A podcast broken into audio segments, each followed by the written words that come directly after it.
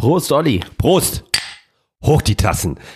Äh, was trinkst du da? Es sieht unfassbar grün und um ehrlich zu sein, ein bisschen widerlich aus. Ja, es ist Fastenzeit. Das ist mein Feel-Good-Smoothie, so nenne ich ihn, mit Spinat, Karotte, anderem Gemüse. Einfach alles, was mir und meinem Körper aktuell gut tut. Aha. Und du hast da, du hast eine Gurke da drin. Was trinkst du da? Na, ich faste nicht. Ich klopp mir hier gerade einen leckeren Gin Tonic rein, aber der ist ja auch gesund, weil mit Gurke. Ja, darf ich mal probieren? Ja, Danke. Ja, von wegen Fasten, ne? Ja, schmeckt ein ganz kleines bisschen nach Gurke. Alles klar, los geht's. Voll Psycho. Irre ist menschlich. Der Podcast rund um psychische Gesundheit, Therapie und den Wahnsinn im Alltag.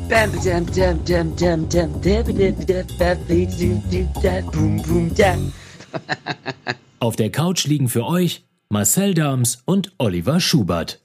Folge 11 tatsächlich schon von Voll Psycho. Irre ist menschlich. Und heute heißt unsere Folge Nie wieder Alkohol. Folge 11, so wie 11.11., das passt schon mal. Aber hallo, wir haben den Karneval gerade ganz gut überstanden. Ähm, ich glaube, es gibt niemanden, inklusive uns, der nicht von sich behaupten könnte, diesen Satz nie wieder Alkohol nicht schon einmal äh, gesagt zu haben oder zumindest gedacht. Marcel, schon mal gedacht und gesagt? Beides. Ach, beides, genau, geht mir auch so. Ähm, und da reden wir heute äh, drüber. Ähm, und zwar über Sucht mit eben diesem Schwerpunkt Alkohol. Welche Rolle kann der Alkohol bei psychischen Erkrankungen spielen und welche Rolle spielt er in der Therapie? Und wie ist das eigentlich so mit dem eigenen Konsumverhalten? Äh, wir werden ein paar persönliche Erfahrungen und Geschichten erzählen und am Ende gibt's wie immer Tipps und Tricks, nenne ich das, ähm, zu eurem Konsum, falls ihr den überhaupt verändern möchtet. Ähm, und das wird das Thema so ein bisschen abrunden. Wir haben auch ein bisschen Respekt vor der Folge, weil das Thema Alkohol ist ja ein sehr undankbares und jeder hat schon mal irgendwie so seine Erfahrungen äh, mit Alkohol gemacht. Ähm, und deswegen beginnt jetzt Marcel nämlich mit dem Thema, was ist eigentlich Sucht? Und hat, glaube ich, ein paar ganz spannende Fakten für uns. Und ich grätsche dann rein und erzähle, wann ich das erste Mal total sturztrunken war. Machen wir das so? Gerne, ja. Und äh, um zum aufzugreifen, du hast ja schon gesagt, wir machen heute eine Folge über Sucht. Aber wir wollen natürlich auch gucken ähm, oder auch äh, erklären, was ist der Unterschied zwischen einem normalen Konsum und äh, ja wirklich Abhängigkeit. Ähm, Da gibt es nämlich tatsächlich auch, das habe ich herausgefunden, ähm, alleine in der Sprache schon einen deutlichen Unterschied. Es gibt nämlich ähm, den Begriff der Alkoholabhängigkeit und es gibt den Begriff des ähm, riskanten Trinkens, des kritischen Trinkens, das ist nicht dasselbe. Und dann gibt's halt ne, das normale Trinken, das, das Genusstrinken und manchmal sind die Grenzen da auch fließend. Und ich habe herausgefunden, es gibt äh, verschiedene Phasen. Soll ich dir die mal erklären? Ja, natürlich. Und zwar hat die ähm, ein gewisser Herr Jelinek herausgefunden, der war ähm, US-amerikanischer Physiologe, der ist ähm, aber schon lange tot, der hat das, glaube ich, in den 50er Jahren rausgefunden. Ähm, ich möchte vorab sagen, bevor ich jetzt sage, was die Phasen sind, dass der sich nur mit Männern beschäftigt hat. Man hat jetzt im Laufe der Zeit in der neueren Wissenschaft ähm, auch gesagt, dass man das nicht auf Frauen übertragen kann, aber das soll nur als Einstieg dienen, ähm, um mal zu sagen, es gibt da gewisse Unterschiede in den Phasen, ähm, die man auf jeden Fall schon mal feststellen kann. Ähm, genau, es gibt erstmal eine äh, sogenannte voralkoholische Phase. Ne, Das klingt ja so, okay, wir steigen jetzt mal ein und so ist es auch gedacht. Das ist das, wenn man Alkohol immer mal wieder nutzt, um Spannungen abzubauen und Probleme zu bewältigen. Ja, das heißt, das muss nicht häufig stattfinden. Das ist kein täglicher Konsum. Das ist auch kein Konsum über eine lange Zeit. Ähm, das sind Menschen, die auch immer mal wieder aussetzen, die immer mal wieder keinen Alkohol trinken ähm, und die Alkohol immer dann nutzen, wenn sie sagen, ich hatte einen stressigen Tag. Vor allen Dingen spielt da das Thema Schlafen auch eine Rolle dass man den Alkohol nutzt, ein Feierabendbier, was erstmal nicht problematisch ist, auch vom, vom Alkoholgehalt nicht problematisch ist, ähm, um runterzukommen und besser einschlafen zu können. Also der sogenannte Absacker. Das kann man tatsächlich auch darunter fassen, wenn er denn eingenommen wird, um eben Probleme zu bewältigen. Also wenn du nicht mehr ohne diesen entspannen kannst, dann würde ich das glaube ich schon dazu dazu zählen, genau. Das ist die voralkoholische Phase. Dann gibt's die sogenannte Anfangsphase. In der Phase treten Gedächtnisstörungen oder Filmrisse auf, also Blackouts, wie man sie kennt, ähm, infolge des hohen Alkoholkonsums. Auch das Verhalten ändert sich. Äh, manchmal beginnen Betroffene auch schon heimlich zu trinken und haben dann dabei auch ein schlechtes Gewissen. Ähm, und der Unterschied zu der ersten Phase ist einfach, dass man mehr konsumiert, dass es eben nicht mehr nur ein oder zwei Bier sind, sondern man konsumiert so viel, dass eben auch Filmrisse vorkommen können. Jetzt kommen wir zu der Phase, die so als kritisch eingeordnet wird, denn sie heißt auch kritische Phase. Da hat man die Kontrolle über das Trinken verloren. Das heißt, ähm, man trinkt immer häufiger Alkohol und wenn nicht getrunken wird, treten auch körperliche Entzugserscheinungen auf. Plus, wenn man einmal anfängt zu trinken, also der berühmte Absacker, von, du, von dem du gerade gesprochen hast, Olli, dann kann man nicht mehr aufhören. Der eine Absacker führt dazu, dass man den ganzen Abend weiter trinkt und nicht äh, stoppen kann, bis man eben nichts mehr mitkriegt und im Bett landet. So, das ist auf jeden Fall etwas, was ähm, dann wirklich schon ähm, schwerwiegender ist ähm, und zwar so schwerwiegend, dass sich dadurch auch die Persönlichkeit verändern kann, weil eben auch das Gehirn in äh, Mitleidenschaft gezogen wird und es treten auch Konflikte in im beruflichen Kontext auf, in der Familie, im sozialen Umfeld. Ähm, und die letzte Phase ist die chronische Phase, die unterscheidet sich nicht ganz so stark zur kritischen Phase. Ähm, allerdings ist der Unterschied da, ähm, dass ein Leben ohne Alkohol gar nicht mehr möglich ist. Also ich habe ja gerade gesagt, bei der kritischen Phase, bei der dritten fängt man an zu trinken und kann es nicht mehr stoppen. Bei der chronischen Phase sagt man, dass jemand gar nicht mehr die Entscheidung hat, fange ich jetzt an, sondern eben trinken muss, um sich überhaupt äh, wohlzufühlen. Das sind die Menschen, wo man scherzhafterweise sagt, die müssen erstmal was trinken, um ihren Pegel zu halten. Mhm, also wahrscheinlich auch, äh, wie man das vielleicht, äh, ja, äh, aus Filmen oder, oder Berichten darüber kennt, die, die Menschen, wenn sie morgens aufwachen und irgendwie, keine Ahnung, die ersten paar Minuten äh, braucht man ja dann doch schon so, um wach zu werden, aber tatsächlich dann morgens schon auch erstmal ein Glas Wodka, Wein, whatever, Säckchen äh, äh, brauchen, um zu starten tatsächlich. Genau, mhm. ja. Also neben diesem Phasenmodell gibt es tatsächlich auch noch ein Modell von Jelinek der Trinktypen. Es gibt fünf verschiedene Trinktypen. Ähm, die kann ich ein bisschen kürzer erklären, weil die wirklich auch kürzer gehalten sind. Da können wir ja mal gucken, wo wir uns vielleicht selber einordnen würden oder was wir da so drüber denken. Ähm, die sind tatsächlich nach ähm, griechischen Buchstaben aufgeteilt. Also Alpha, ähm, Beta, Gamma, Delta und Epsilon, wenn ich das richtig ausspreche. Ich war nie gut darin. Ähm, und die ersten beiden Typen gelten überhaupt nicht als, als kritisch oder alkoholabhängig. So, das sind ähm, einmal der Alpha-Typ. Ähm, das ist äh, jemand, der Konflikterleichterungs- und Problemtrinker ist, also passend zur vor voralkoholischen Phase, wo ich gerade gesagt habe, man trinkt ein Bier, um runterzukommen, um sich entspannen zu können. Mhm. Ähm, das kennen, glaube ich, viele, viele Leute. Ja, das kenne ich auch. Ähm, der Beta-Typ ist der ähm, Gelegenheitstrinker. Da, das ist die Phase, wo man oft große Mengen in Gesellschaft trinkt. Ähm, das heißt, man sucht sich auch oft Gelegenheiten, um trinken zu können. Man geht explizit dahin, wo man weiß, da sind Menschen, mit denen ich trinken kann. Das kommt mir nicht unbekannt vor. Dann gibt es den Gamma-Typen, den dritten. Das ist der Rauschtrinker, der gilt schon als süchtiger Trinker. Da ist der Kontrollverlust typisch, unregelmäßiges Trinkverhalten. Also man kann auch über längere Phasen abstinent sein, aber wenn man trinkt, dann hat man eben ähm, ist man eben so drauf, dass man sehr viel trinkt und man hat auch schon eine erhöhte Alkoholtoleranz. Also der Alpha- und der Beta-Typ, den wir gerade hatten, das sind Menschen, die auch schon nach drei, vier Bier angeschwipst sind. Mhm wenn wir uns den Gamma-Typ angucken, das ist schon jemand, wo man denkt, ey, der hat schon zehn Bier getrunken und ist immer noch irgendwie nicht drüber. Wie kann das denn sein? Liegt daran, der trinkt so oft, dass einfach seine Toleranz ähm, höher ist, sodass der mehr trinken kann, ohne besoffen zu werden. Das ist ganz spannend, weil ich tatsächlich immer dachte, bei Leuten, die viel trinken, dass sich irgendwann dieses Level auch verkürzt, so dass man dann irgendwie gar nicht so viel trinken muss. Klar, das Ding natürlich logisch, man der Körper ist es so gewöhnt, dass man immer mehr trinken muss, damit man äh, ein bestimmtes Level äh, des Betrunkenseins ähm, erreicht. Das kenne ich in der Form tatsächlich nicht, weil ich, wenn ich denn trinke, ähm, tatsächlich unterschiedlich einordnen würde, wann ich merke, dass ich betrunken bin. Manchmal merke ich das relativ schnell, manchmal eher nicht. Weiß ich nicht. Kann ich mich ehrlich gesagt nicht so einordnen. Mhm. Also es ist ganz spannend, was du gerade gesagt hast, weil du hast schon äh, erwähnt, dass es vielleicht auch Leute sind, die einen gewissen äh, Pegel halten müssen. Ähm, tatsächlich ist, ist das erst der Delta-Typ, also der nächste äh, mhm. auf der Liste. Der Gamma-Typ gehört noch gar nicht dazu, aber die Grenzen sind da sehr fließend. Die beiden unterscheiden sich eigentlich nicht sehr stark. Also der Delta-Typ ist genau wie der Gamma-Typ jemand, der auch unter Kontrollverlust leidet, der auch eine hohe äh, Alkoholtoleranz hat ähm, der kann allerdings nicht mehr lange Abstinenz bleiben. Also der kann jetzt nicht nach Karneval sagen, ich mache jetzt mal sechs Wochen Pause, weil der muss irgendwie den Pegel halten. Okay. Ähm, genau, und bei dem treten halt noch mehr größere oder gesundheitliche Schäden auf. Ähm, aber an dem Beispiel dieser beiden, also Gamma und Delta, merkt man, dass die Grenzen total fließend sind und dass man sich da selber auch nicht so oft einordnen kann. Also ich würde zum Beispiel sagen, ich bin manchmal schon ein Gamma-Trinker, wo ich halt ja, also ich kann auch über längere Phasen nicht trinken, aber ich habe jetzt auch keine niedrige Alkoholtoleranz. Mhm. Und ich würde mich aber auch irgendwie bei Beta und Alpha sehen. Also es ist nicht so einfach, mich da so einzuordnen, finde ich. Und jetzt haben wir Epsilon? Jetzt haben wir Epsilon. Okay, das, das klingt schon etwas bedrohlich. Ja, also Epsilon hat eine psychische Abhängigkeit ähm, und eine sehr, sehr starke körperliche Abhängigkeit. Der hat ähm, wirklich extrem viele Phasen, wo er exzessiv konsumiert. Ähm, also nicht nur ein bisschen viel trinkt, sondern wirklich extrem viel trinkt und auch immer wieder trinken muss ähm, und keinen Pegel halten muss, sondern ihn immer weiter steigert, bis er gar nicht mehr mitbekommt, wie hoch der Pegel ist. Also das ist wirklich jemand, der jeden Tag Alkohol trinkt, weil sein Körper und sein Kopf ihm signalisieren, Alkohol ist wichtig für dich, ähm, viel zu trinken und auch sehr exzessiv zu trinken. Okay. Ja, mein Part ist ja jetzt so ein bisschen ähm, ein paar Dinge äh, zu erzählen, bevor wir auch noch in den Austausch gehen, äh, was Alkohol eigentlich mit psychischen Erkrankungen zu tun hat. Ähm, und da habe ich natürlich das gute alte Google benutzt, um erstmal äh, äh, zu gucken, was gibt's denn da so für Quellen. Ähm, und das fand ich ganz spannend, denn ich habe erstmal Psyche und eingegeben und dann kriegst du ja immer so eine Vorschlagsliste.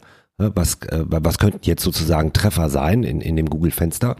Und da standen äh, bei mir dann schon die Vorschläge Darm, Herz, Schilddrüse, Blutdruck, Magen, Blase, Rücken, Körper und auch Alkohol. Also du siehst, Marcel, wir können noch mindestens 34 Folgen aufnehmen. Ähm, Einflussmöglichkeiten der Psyche zu anderen Themen haben wir noch genug. Ja.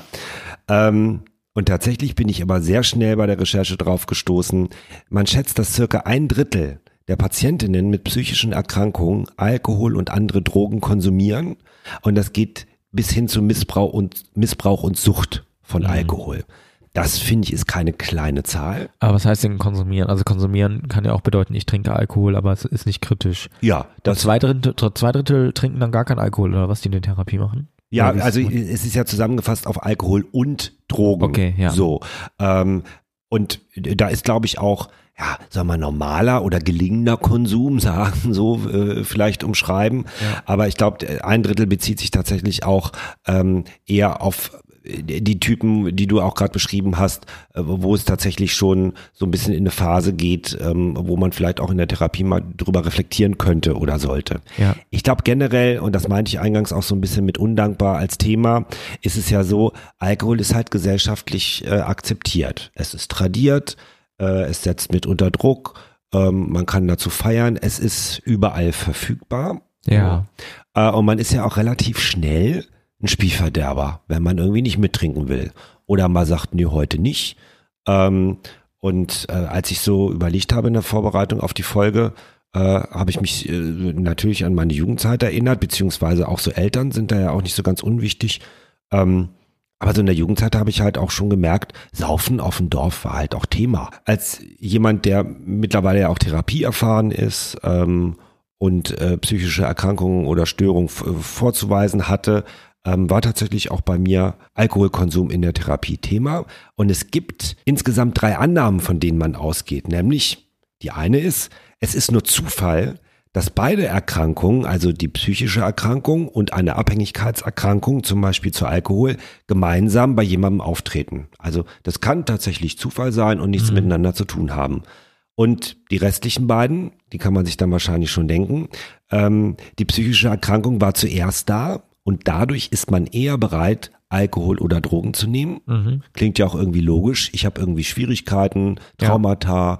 Probleme und versuche das mit Alkohol zu beheben oder zumindest erträglicher zu machen.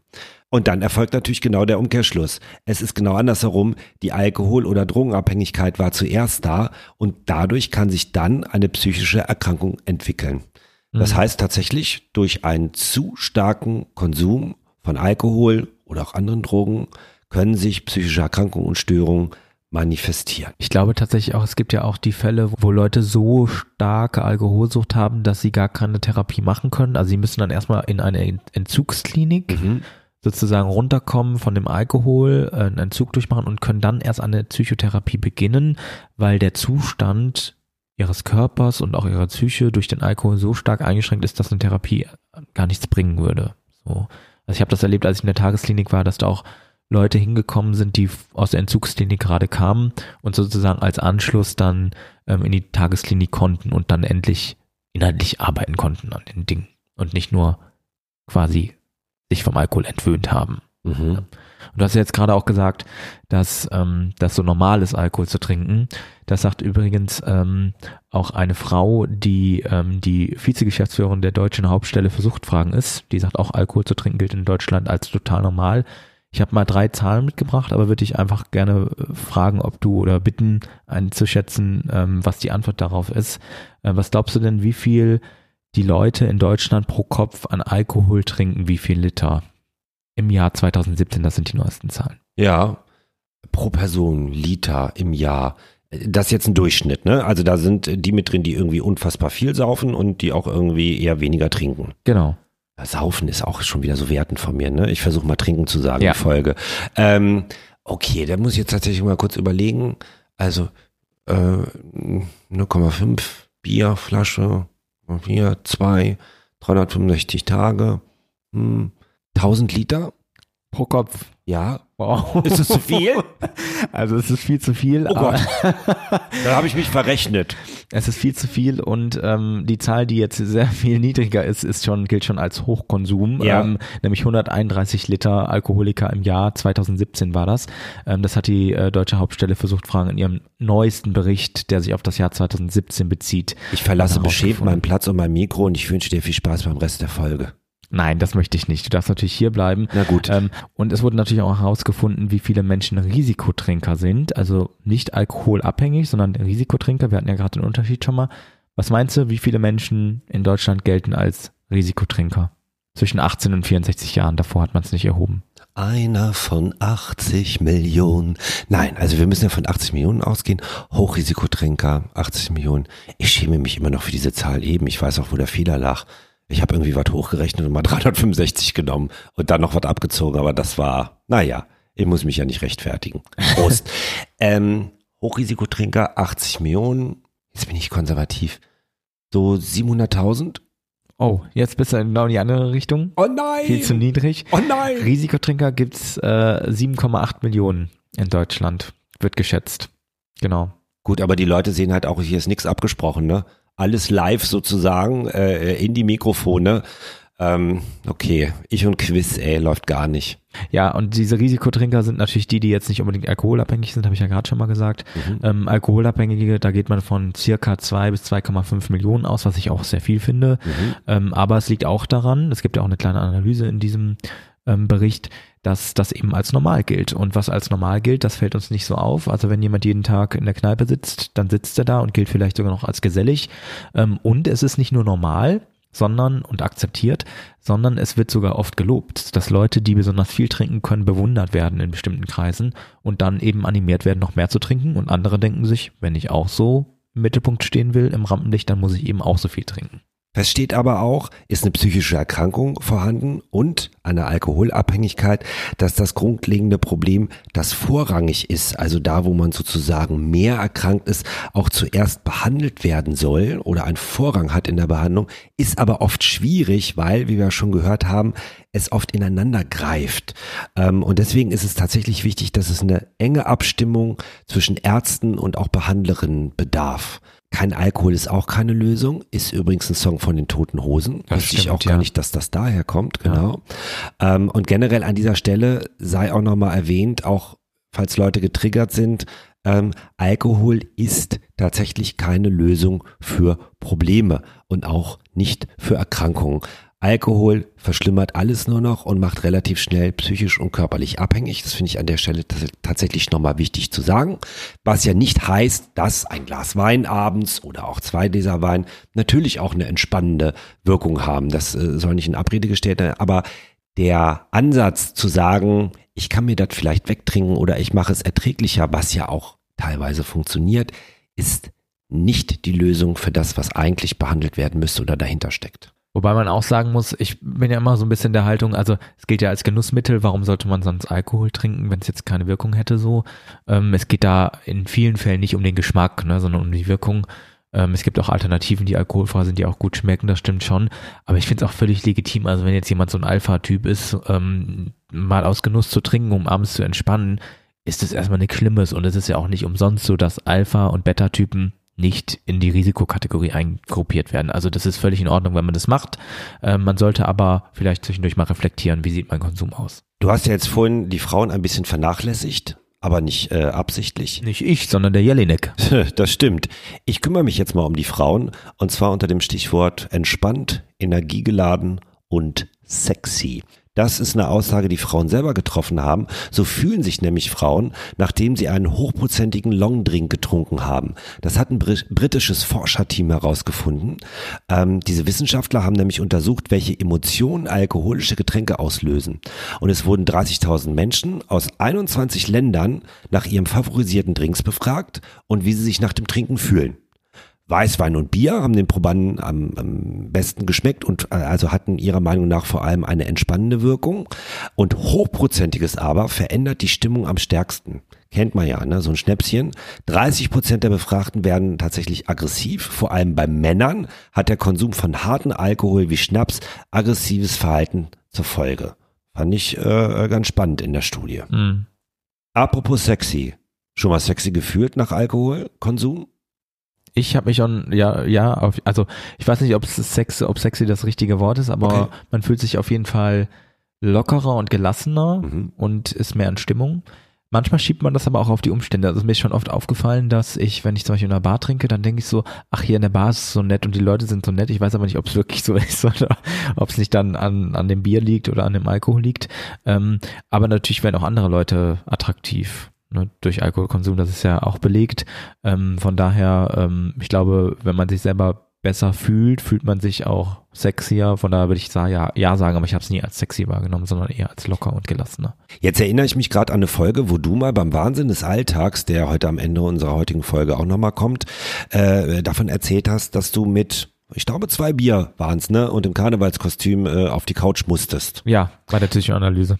Ja, wie war das denn generell? Gab es eigentlich zum Thema Alkohol bei dir in der Therapie eine Ansage von der Therapeutin?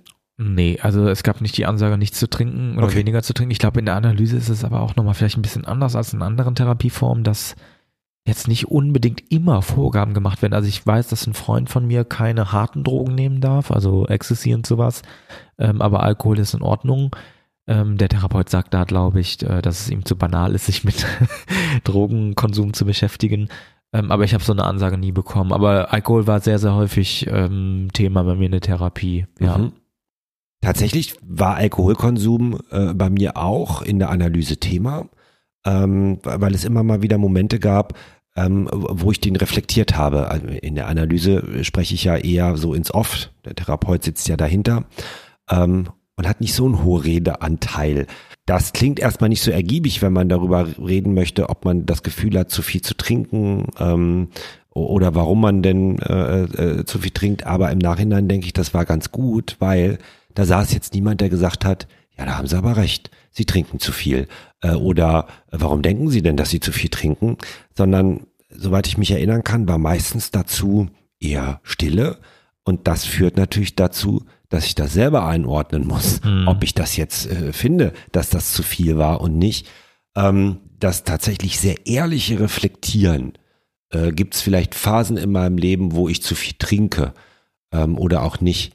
Das ist tatsächlich schwer. Also ich bin, äh, äh, also Alkoholmissbrauch kenne ich auch. Für, für mich ist ein Missbrauch unabhängig jetzt von der Definition, ob das so stimmt, ähm, eher sowas wie ähm, naja, äh, so, so saufen ne, die, die ganze Nacht durch und dann steht man äh, morgens um sechs noch in der Lieblingskneipe und weiß eigentlich, okay, man ist tatsächlich wirklich sehr betrunken, äh, es ist aber lustig, eigentlich müsste man keins trinken, aber wir kommen ja hier aus dem Rheinland, dann trinkt man äh, doch noch ein Kölsch oder ein Alt und das ist ja immer schnell weggezischt und eigentlich ist es gar nicht mehr notwendig.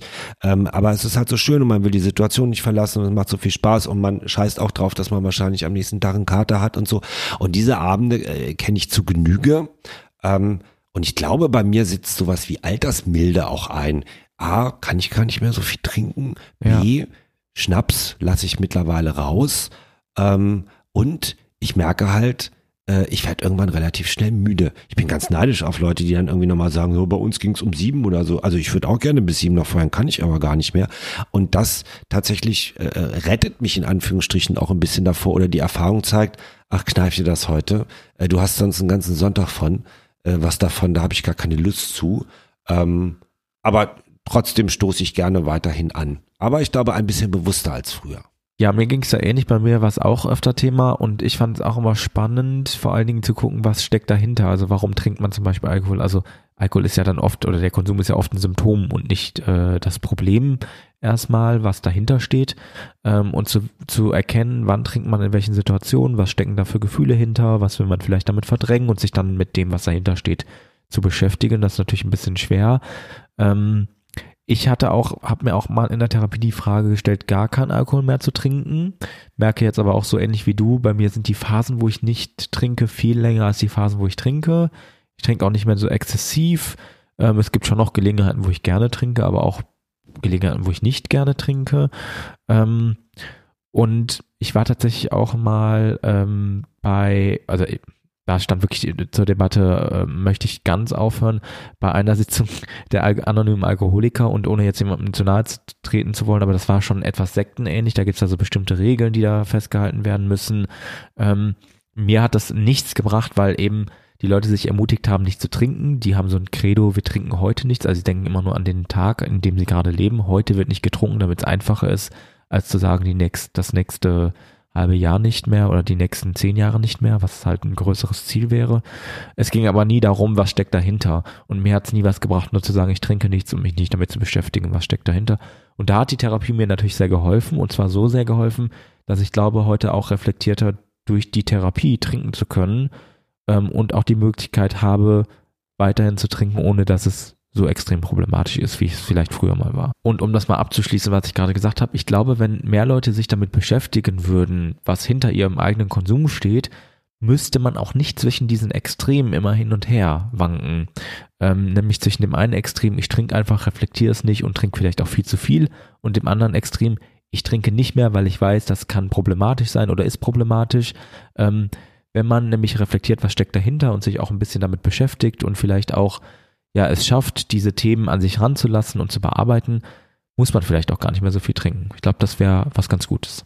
Genau, was nicht heißt, und, und das ist uns auch nochmal wichtig am Ende zu sagen, Menschen, die alkoholkrank sind oder wo eine Sucht äh, vorliegt, denen fällt es natürlich nicht so leicht, mal Nein. zu sagen, ach, ich reflektiere jetzt mal und ja. dann ist vorbei, sondern das war tatsächlich eher so an die äh, adressiert, die sich, wie wir in unserem Leben, schon öfter mal realistisch gefragt haben und ehrlich zu sich selber, trinken wir gerade eigentlich zu viel oder nicht? Genau, also es kommt eher daher von dem Spruch, nie wieder Alkohol, den ja viele von uns auch schon mal gesagt haben, am nächsten Morgen, wenn es einem nicht so gut ging. Der Spruch, den muss man nicht machen. Man kann sich eher fragen, warum habe ich gestern so viel getrunken? Was hat es mir Spaß gemacht? Völlig in Ordnung. Oder war das was anderes? Und wenn man sich das fragt, glaube ich, kann man auch eine gute Lösung finden, die nicht heißt nie wieder Alkohol, sondern die heißt, vielleicht merke ich nicht mehr ganz so viel Alkohol. Ganz spannend ist tatsächlich, äh, äh, wie Erkrankungen rund um Alkohol behandelt werden. Ähm, es gibt die Arbeitsgemeinschaft der wissenschaftlichen medizinischen Fachgesellschaften. Das ist aber auch wirklich äh, eine sehr, ein sehr langer Name für eine Arbeitsgemeinschaft. Nennen wir sie doch einfach AWMF. So wird sie nämlich abgekürzt. Ähm, und nach deren Leitlinien ist Psychotherapie, über die wir hier auch oft sprechen, ein wesentlicher Bestandteil ähm, einer Postakutbehandlung bei Alkoholabhängigen. Ähm, es gibt aber noch andere Möglichkeiten, tatsächlich auch äh, Erkrankungen ähm, rund um Alkoholkonsum ähm, anzugehen. Zum Beispiel so etwas wie motivierende Gesprächsführung oder auch eine verhaltenstherapeutische Therapie und ein soziales Kompetenztraining. Das erklärt sich ja schon so ein bisschen vom Namen. Da werden äh, Kompetenzen jemandem beigebracht. Und wichtig können auch Verhaltensverträge sein. Ja? Also, dass man mit dem Therapeuten ähm, ja einen Vertrag abschließt, in dem wahrscheinlich festgehalten ist, wie lange man nicht trinkt oder wie viel man trinkt. Mhm. Ähm, und es gibt aber auch, denn das ist nicht zu unterschätzen, sowas wie Paar- und Familientherapie zu dem Thema. Ne? Es gibt ja viel äh, im Bereich Co-Abhängigkeiten, wo Familienangehörige, Partnerinnen tatsächlich miterkranken auch, weil ja. sie nicht wissen, wie sollen sie mit dem Thema umgehen, wie kann ich mit dem Thema umgehen, auch sich hilflos fühlen ähm, sich ja auch belogen und betrogen fühlen, äh, weil Menschen ja dann oft sagen, ich trinke nicht mehr, tun sie es aber doch. Manchmal riecht man es ja auch und so. Oder man vertraut auch einfach nicht drauf. Mein Partner sagt mir, ich trinke nicht mehr und trotzdem habe ich ein Misstrauen und überprüfe, ist im, ist im Kühlschrank nicht doch noch was. Ja. Und ähm, es gibt aber auch die Möglichkeit von Kurzinterventionen bei Menschen mit riskantem Alkoholkonsum. Ähm, das sind so Kurzinterventionen von, von 60 Minuten. Und da sind zum Beispiel erste Ziele, um, um auch nicht gleich immer so, so hohe Ziele zu stecken. Ne? Also äh, muss ja nicht jeder das Ziel haben wie unsere Folge nie wieder Alkohol. Da geht es zum Beispiel darum, Alkoholkonsum erstmal zu reduzieren ähm, und sich verbundene Probleme damit anzugucken. Und ähm, in solchen Sitzungen kannst du halt auch sehr individuelle Ziele definieren und auch mal so ein Feedback äh, bekommen und neue Ratschläge, wie du das Thema angehen kannst. Und ähm, das ist ja tatsächlich oft auch Teil von psychotherapeutischen äh, ähm, Interventionen generell. Von daher gibt's da viele Schnittstellen. Und natürlich geht es oft um die Frage, weil du gerade auch gesagt hast, das war in der Tagesklinik Thema oder bei dir auf der Couch, ähm, trinke ich zu viel? Gibt es ein Problem? Sollte ich was verändern? Wenn ja, wie kann ich das angehen? Ja. Ähm, und ich stelle mir vor, dass das manchmal ganz schön hart ist, sich diese Fragen zu stellen. Vielleicht die Fragen noch nicht zu stellen, aber die auch total ehrlich zu beantworten. Ja, natürlich ist es sch- schwierig, gerade zum Thema Alkohol. Ich glaube, es ist viel, viel einfacher in Bezug auf andere Drogen, weil die ja auch einen anderen gesellschaftlichen Wert haben, beziehungsweise auch andere Bilder damit verknüpft sind, ähm, nämlich viel mehr Gefahr zum Beispiel. Also wenn ich jetzt, wenn mich jemand fragen würde, äh, Sie koksen hier die ganze Zeit, was denken Sie darüber? Glauben Sie, Mhm. Sie haben ein Problem? Würde ich, glaube ich, viel eher zugeben können, na klar habe ich ein Problem damit, weil das ja eh mit, mit Gefahr verbunden ist, auch im, im im Bild, was in der Öffentlichkeit herrscht. Aber bei Alkohol ist es ja nicht so. Das ist ja so normal und so alltäglich, dass man es am Kiosk kaufen kann, ähm, dass es einfach oft dazugehört, dass es natürlich schon vielleicht auch ein Gefühl des Scheiterns gibt. Ich habe es nicht geschafft, damit vernünftig umzugehen, obwohl es ja nicht illegal ist und obwohl es irgendwie eigentlich etwas ist, was jeder macht. So Mhm. und man hat das Gefühl, vielleicht auch alle anderen kommen gut damit zurecht, nur ich nicht. Ich glaube, was total wichtig ist, ähm, und äh, da- das würde ich gerne so abschließend zum Thema Therapie rund um, um Alkohol von meiner Seite aus sagen, ähm, Zuversicht und Optimismus auszustrahlen. Denn, und das ist eine ganz wichtige äh, äh, Nachricht äh, an Menschen, die Schwierigkeiten äh, mit ihrem Alkoholkonsum haben, ähm, Veränderung ist tatsächlich möglich. Äh, mir fällt da so ein persönliches Beispiel zu ein. Ähm, ich war ja mal ganz starker Raucher. Ähm, ich habe irgendwie von, äh, von 15 bis 30 stark geraucht, eine Schachtel am Tag und, und teilweise noch mehr. Und zu dem Zeitpunkt hättest du mir gesagt, ich höre irgendwann mal auf mit Rauchen, äh, also, äh, ich wäre dir ins Gesicht gesprungen. Ich hatte also ne, so Angst, so das nimmt mir niemand weg, das kriege ich niemals hin. Jetzt bin ich seit ich 30 bin 14 Jahre rauchfrei und könnte mir gar nicht mehr vorstellen zu rauchen, obwohl ich es immer gerne nochmal wollte. Aber das finde ich nochmal so eine schöne Bestätigung. Also dieser Weg ist möglich und das ist, glaube ich, eine ganz wichtige Information für die, die es probieren wollen oder große Angst davor haben, es nicht schaffen zu können. Das soll jetzt gar nicht so unter Druck setzen, sondern ich glaube immer wieder gespiegelt zu bekommen, andere haben das auch geschafft.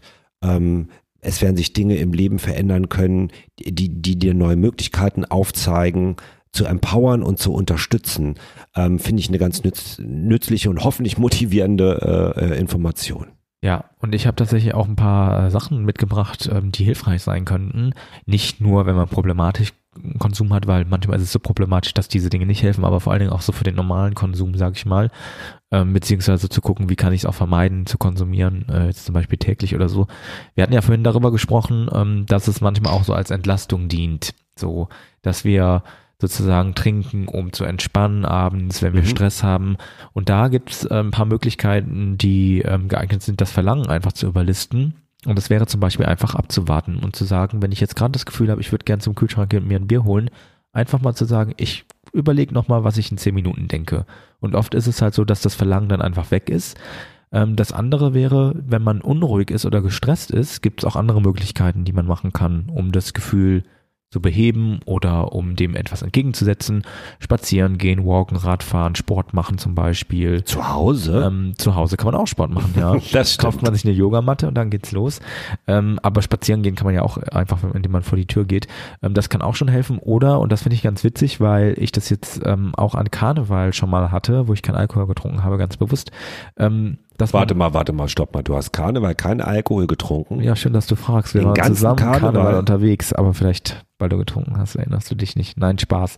Ja, ich weiß natürlich, dass du fragst, ähm, äh, dass die Frage rhetorisch ist, aber ja, ich habe äh, keinen Alkohol getrunken den ganzen Karneval. Und Ich glaube, das ist für viele unvorstellbar. Für mich auch bis letztes Jahr oder vorletztes Jahr. Ich habe letztes Jahr das erste Mal es gemacht. und was, was würdest du sagen? Was, also gibt's so, gibt's so ein, zwei Kernerkenntnisse, die du da rausgezogen hast, außer dass alle um dich rum immer betrunkener werden und du denkst, oh mein Gott. Ich werde daraus Kapital schlagen, das werde ich im Wahnsinn des Alltags nochmal erzählen. Okay. Aber was ich an dieser Stelle verraten kann, dass das mit den zehn Minuten tatsächlich funktioniert. Die ersten eine halbe Stunde ist schrecklich und dann ist man, ich würde sagen, passiv betrunken Mhm. ähm, und fühlt sich, ich habe mich betrunken gefühlt tatsächlich, Mhm. ähm, obwohl ich nichts getrunken habe, weil die Stimmung auf mich übergegangen ist. So, wenn dann jemand extrem voll ist, der einen anbaggert oder so, dann ist es natürlich ein bisschen unang- unangenehm. Ähm, es, man hat auch nicht das Verlangen, mit jedem zweiten rumzuknutschen, äh, weil nicht alle so gut aussehen, wie wenn man Alkohol konsumiert. Mhm. Aber sonst ist es einfach so eine Sache, ähm, man muss es halt aushalten und dann ist es super. Und als ich, also ich war drei Tage aus, am ersten Tag, als ich das geschafft hatte, wusste ich, die anderen beiden Tage wären kein Problem. Mhm. Und so ein bisschen passt auch das letzte dazu, um dieses Verlangen zu überlisten. Die Gedanken, die man hat, sind oft, ich brauche jetzt dringend ein Bier oder wie soll ich das bloß aushalten? Ne, das, was du auch gerade gesagt hast.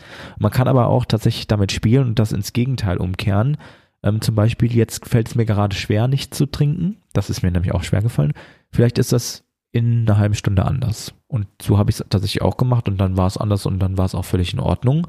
Was man aber nicht vergessen darf, ist, dass es ja auch Gewohnheitstrinken gibt. Also dass es natürlich auch schwierig ist, eine Gewohnheit zu ändern. Und da ist es so, das habe ich auch herausgefunden, ähm, dass es einen sogenannten Auslösereiz geben kann. Dazu kann tatsächlich auch Karneval gehören, ähm, dass es gewisse Situationen gibt, ähm, in denen man immer getrunken hat und deswegen gar nicht auf die Idee kommt, äh, nichts zu trinken oder es einem sehr schwer fällt. Also wenn man an Orte geht, wo man noch nie nüchtern war, wenn man mit Menschen zusammen ist, wo man noch nie nüchtern war und so weiter. Karneval ist ja was, wo viele Leute betrunken sind.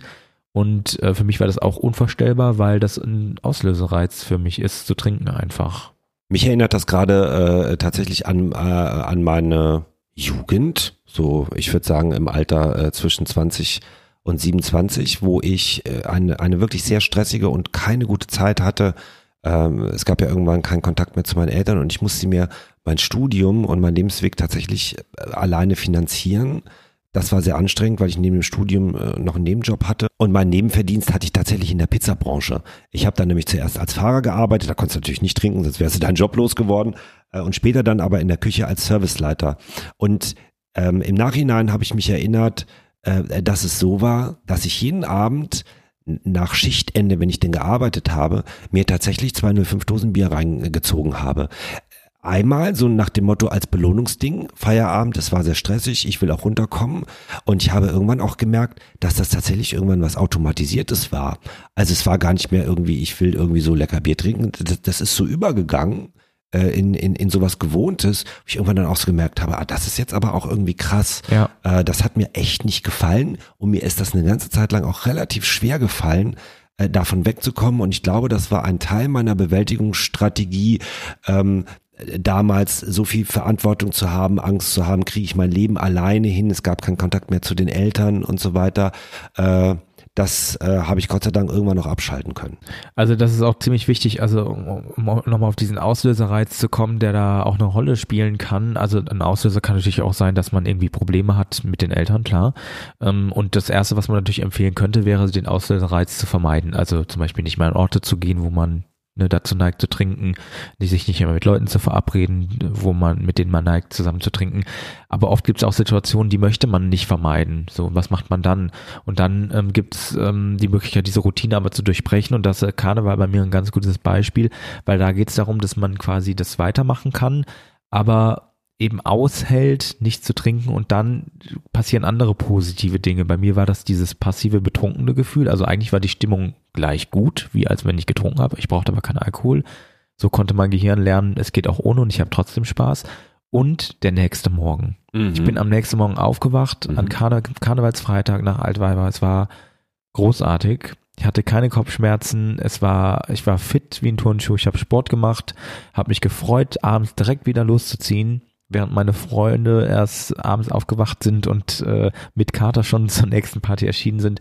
Ähm, und sowas kann auch helfen. Das, das merkt sich das Gehirn und das kann auch helfen, ähm, Gewohnheiten zu ändern. Ich glaube, jetzt ist nicht jeder so willensstark oder unbedingt äh, ist es für jeden äh, der der gelingende Weg erstmal zu sagen, gerade bei sowas äh, wie Karneval zu sagen, da trinke ich nix. Ähm, und nicht jeder mag alkoholfreies Weizen oder Fassbrause. Ich liebe Fassbrause. Ist das Werbung? Nein, Fassbrause ist ein Getränk, ne? Oder Mocktails. Weißt du, was Ja. Mocktails sind? Das sind Cocktails ohne Alkohol. Übrigens sehr zu empfehlen als Alternative. Ja, das stimmt. Sehr, sehr lecker. Oft schmeckt es auch so, als ob Alkohol drin wäre. To mock vortäuschen. Habe ich jetzt aber auch nachgeguckt, äh, wusste ich nämlich selber nicht. Ähm, aber was ist denn, wenn ich jetzt trinken will? Weil, und da muss man ja auch ehrlich sein, ob Kater oder nicht, wir alle kennen das ja, man hat mit Alkohol einfach schon auch unfassbar lustige Abende Ja. erlebt. Ja.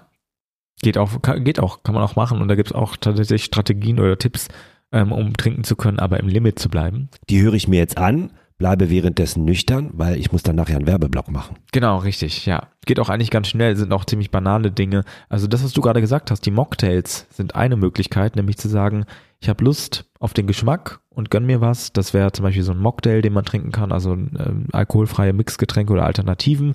Ähm, oder aber auch einfach keinen Schnaps zu trinken, weil Schnaps dafür sorgt, dass wir schneller betrunken werden. Da bin ich sofort dabei. Ich trinke schon seit Jahren keinen Schnaps mehr. Ja, ist auch tatsächlich erwiesen, dass sobald man Schnaps trinkt, dass man dazu neigt, viel, viel mehr zu trinken. So ähm, zwischendurch ein Glas Wasser trinken machen viele, viele Leute an Karneval, die auch lang unterwegs sind. Zwischen jedem Bier oder zwischen zwei Bieren immer ein Glas Wasser sorgt nämlich dafür, dass eben die Flüssigkeit im Körper ähm, ja sozusagen wieder aufgefüllt wird, die eigentlich vom Alkohol genommen wird und auch, dass man nicht so schnell betrunken wird ähm, und auch mal eine äh, Runde aussetzen. Und da ist es so, da gibt es einen ganz einfachen Trick, wenn man Freunde oder ein Umfeld hat, was immer wieder Runden bestellt, lasst einen Rest im Glas, dass die Leute sehen, ihr habt noch was im Glas und dann bestellen die euch nichts mit. Hätte ich das mal früher gewusst. Gut, Werbung für Alkohol machen wir nicht, aber für unseren Podcast, denn wir weisen euch gerne darauf hin, uns gibt's auf Spotify, iTunes und weiteren Plattformen, wo ihr Podcasts hören könnt. Und bewertet uns bitte gerne auch mit einem kurzen Satz, dass es euch gefallen hat. Wenn es euch nicht gefallen hat, schreibt's auch, aber haltet euch dazu bitte sehr kurz.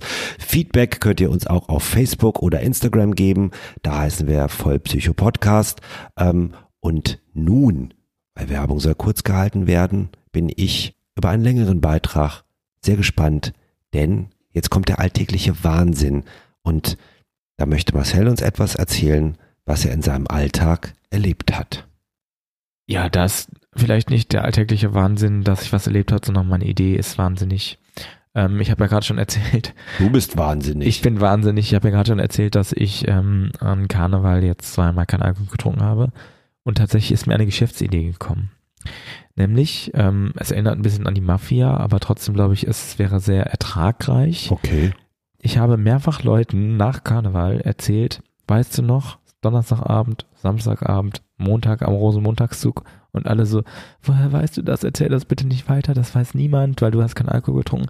Ich werde das ein Business aufmachen und mein Business wird sein, Leute zu erpressen, die ich im nüchternen Zustand beobachtet habe, mit den Geschichten, die passiert sind, während alle anderen drumherum betrunken waren und sich nicht erinnern können und somit quasi meine Altersvorsorge ein bisschen aufzustocken. Und du meinst, dass das funktioniert? Es ist ethisch fragwürdig, genauso wie vieles in der Wirtschaft, aber es funktioniert.